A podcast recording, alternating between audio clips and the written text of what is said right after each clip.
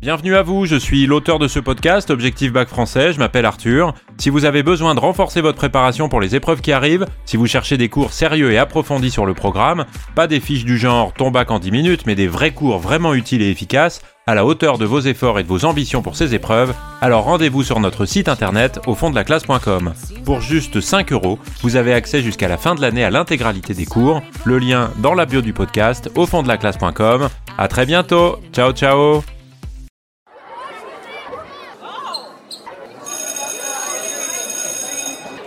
Bonjour à tous, chers élèves et chers amis du site au fond de la classe.com. Dans cet épisode, on va voir comment l'émancipation dans les cahiers de Douai est une véritable foi dans le progrès et dans une émancipation totale de l'homme.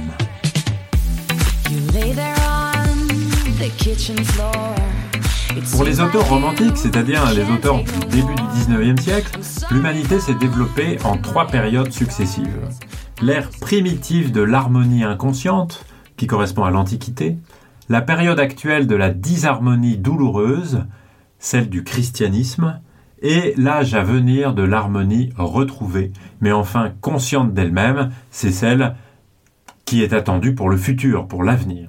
Donc pour ces auteurs, la poésie repose sur le principe d'une histoire religieuse et esthétique de la civilisation occidentale, dont euh, on a donc ici les trois âges, la beauté païenne native originelle, celle des débuts de l'histoire de l'humanité, euh, une histoire qui est belle, une histoire euh, qui est un âge d'or en quelque sorte euh, originelle. La beauté chrétienne ensuite, celle du mal, celle de la honte, du péché originel, de la mélancolie, qui est une période donc de malheur, de tristesse, et qui est euh, celle qui est encore euh, celle du présent au XIXe siècle selon eux. Et enfin, une troisième beauté que le XIXe siècle doit trouver lui-même pour surmonter cette disharmonie chrétienne. Et on peut euh, évoquer les théories de deux poètes du XIXe siècle, Baudelaire d'abord et Théodore de Banville, à qui Rimbaud écrit en 1870 ensuite. Baudelaire, dans son sonnet La Muse malade, propose une solution dialectique à ce problème, euh, une solution qu'il appelle ailleurs la modernité. C'est une synthèse de l'antique et du chrétien, de la santé et de la maladie, de l'harmonie et de la disharmonie. Une synthèse des deux qui apporterait un monde meilleur, un avenir meilleur pour l'homme, une synthèse de l'antique et du chrétien. Banville, lui, euh, propose une solution qu'on pourrait qualifier de parnassienne, puisque c'est un des leaders, on peut le dire, du groupe euh, des poètes qu'on appelle le Parnasse. Pour lui, l'avenir est au classicisme, c'est-à-dire un retour en arrière à l'Antiquité, un retour nostalgique à l'Antiquité, en particulier l'Antiquité grecque. La poésie, euh, pour Banville, doit donc faire la résurrection des dieux païens, tels qu'ils étaient euh, dans l'Antiquité grecque, en établissant l'égalité entre les dieux et l'homme. Alors, dans ce débat, eh bien, quelle est la conception de Rimbaud? Eh bien, la conception de Rimbaud, elle apparaît dans un des poèmes qui est envoyé à Banville en 1870 et qui s'appelle, dans notre recueil des cahiers de Douai, Soleil et chair. Alors, c'est un long poème dont la lecture est un peu difficile. Alors, dans ce poème, Rimbaud s'inscrit dans la continuité de Banville. Il fait une histoire religieuse et esthétique de la civilisation selon trois temps, le passé, le présent et l'avenir. La femme tient d'ailleurs une part importante dans cette histoire puisqu'elle est à la fois l'humanité, la beauté et la poésie. Le passé, il apparaît dans la partie 1 euh, du poème Soleil et Chair, c'est le temps de l'antique jeunesse. C'est le règne de la déesse, euh, de l'amour et de la beauté, la grande Vénus. C'est une beauté de la matière, une beauté qui incarne les principes de la vie, de la force, de l'amour. Une beauté idéale, impeccable, pour reprendre un mot que Baudelaire euh, accordait à Théophile Gautier. Et cette antiquité, c'est pourtant un paradis à jamais perdu. Et donc pour Rimbaud, euh, contrairement à Banville, hein, vouloir ranimer ce vieux monde est une stupidité, c'est une aberration, une illusion. Et c'est dans ce sens-là que le poème est à la fois un pastiche et une parodie euh, de Banville, puisque pour Arthur Rimbaud, vouloir ressusciter cette beauté est totalement anachronique hein, dans un siècle où euh, elle n'a plus sa place. Au XIXe siècle, impossible de faire renaître l'Antiquité. La partie 2 euh, de Soleil et Chair est consacrée à euh, un temps, celui du présent. Après le passé, le présent, c'est-à-dire la laideur de maintenant. Alors, ici encore, Rimbaud suit ses prédécesseurs dans, leur conception du christianisme, hein, puisque les chrétiens ont vaincu Vénus, ont condamné la vie et la beauté du corps, en méprisant les choses visibles et en leur préférant la mort et l'au-delà. Euh, c'est précisément ce que disent hein, tous ces penseurs du XIXe siècle qui considèrent que le christianisme a introduit la mauvaise conscience, comme dira euh, Nietzsche au même moment, euh, l'idée selon laquelle tout ce qui est l'amour, tout ce qui est le désir est, un péché, quelque chose de mauvais, et donc a introduit la honte du péché et les interdits moraux. Et dans le recueil Une saison en enfer, quelques années après les cahiers de Douai, Rimbaud se définira lui-même comme un païen exilé en plein air chrétienne. Euh, donc, euh, dans cette époque de honte du péché, alors que lui en serait complètement étranger. Dans la suite du poème Soleil et Cher, euh, c'est-à-dire les parties 3 et partie 4, on a le futur, l'avenir, celui de ce qui est appelé la rédemption sainte.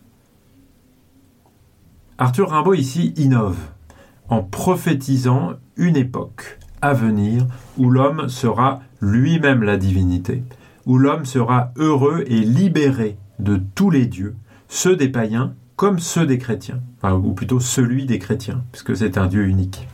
L'homme, dans ce sens, sera reçu par Vénus, c'est ce qui apparaît hein, dans les vers 73 à 80, euh, l'homme est reçu par Vénus et euh, Vénus ressuscitera pour lui et il recevra l'offrande de son amour. Il imposera sa supériorité aux divinités antiques, contrairement à l'égalité hein, qui était rêvée par Banville.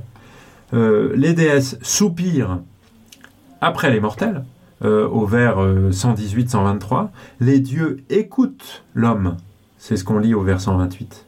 Et le poème s'achève sur un paradis, c'est-à-dire sur un jardin clos, qui n'est pas euh, l'Arcadie antique, qui n'est pas un monde euh, euh, lointain, mais au contraire un parc qui est très contemporain, et où les dieux sont en fait des statues de marbre.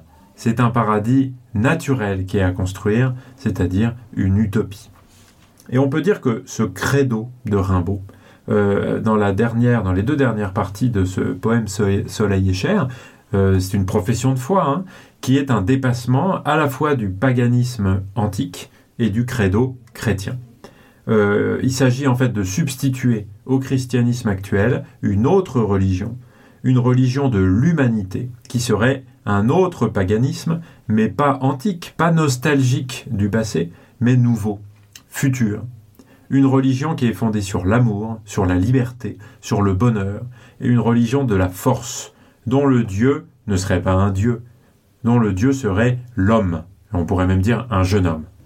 Et la solution de Rimbaud, contrairement à ses prédécesseurs, est orientée vers quelque chose d'absolument nouveau. Euh, Banville voulait ressusciter l'antique, Baudelaire réconcilier les deux modèles, Rimbaud, lui, dépasse tout cela pour instituer quelque chose de totalement nouveau pour l'avenir. Et bien sûr, il faut le, relier à des choses qui sont peut-être plus concrètes en apparence, comme son projet politique de constitution communiste, d'après euh, euh, ce qu'on sait du témoignage d'Ernest Delahaye, euh, son ami et euh, camarade de classe de l'époque, qui nous rapporte que Rimbaud avait constitué un projet de constitution communiste, donc un projet de constitution bien réel hein, pour la Terre, pour tout de suite. Hein. Et on peut même dire un peu plus largement que toute cette vision de l'histoire et de l'avenir est à mettre en rapport avec les héros qui apparaissent dans les poèmes du jeune Arthur Rimbaud. Et on pense évidemment au seul poème que euh, Arthur Rimbaud ne reniera pas ensuite parmi tous ceux des cahiers de Douai, euh, c'est Les Effarés. Les Effarés, c'est un poème qui met en valeur l'homme dans ce qu'il a de plus pur et en même temps moderne et beau, puisqu'il s'agit d'un regard particulier que le poète porte sur les enfants et euh, les enfants pauvres en révélant leur rôle historique. On pourrait dire en conclusion que les petits pauvres, comme Arthur les appelait, sont pour lui l'avenir du monde. Ceux qui vont, en suivant d'ailleurs les paroles du forgeron dans le poème Le forgeron, former l'avenir du monde, un avenir du monde qui est fait sans Dieu, mais qui est un avenir euh, qui est placé dans le progrès, dans une foi dans l'émancipation totale de l'homme. Voilà en tout cas, en guise de conclusion, ce que je souhaitais partager avec vous sur cette idée d'émancipation radicale et totale pour l'humanité qu'on trouve dans les cahiers de Douai d'Arthur Rimbaud. Vous pouvez retrouver un grand nombre de choses sur le site au fond de la classe.com. Je vous dis en tout cas merci beaucoup de m'avoir écouté et à très bientôt. Ciao ciao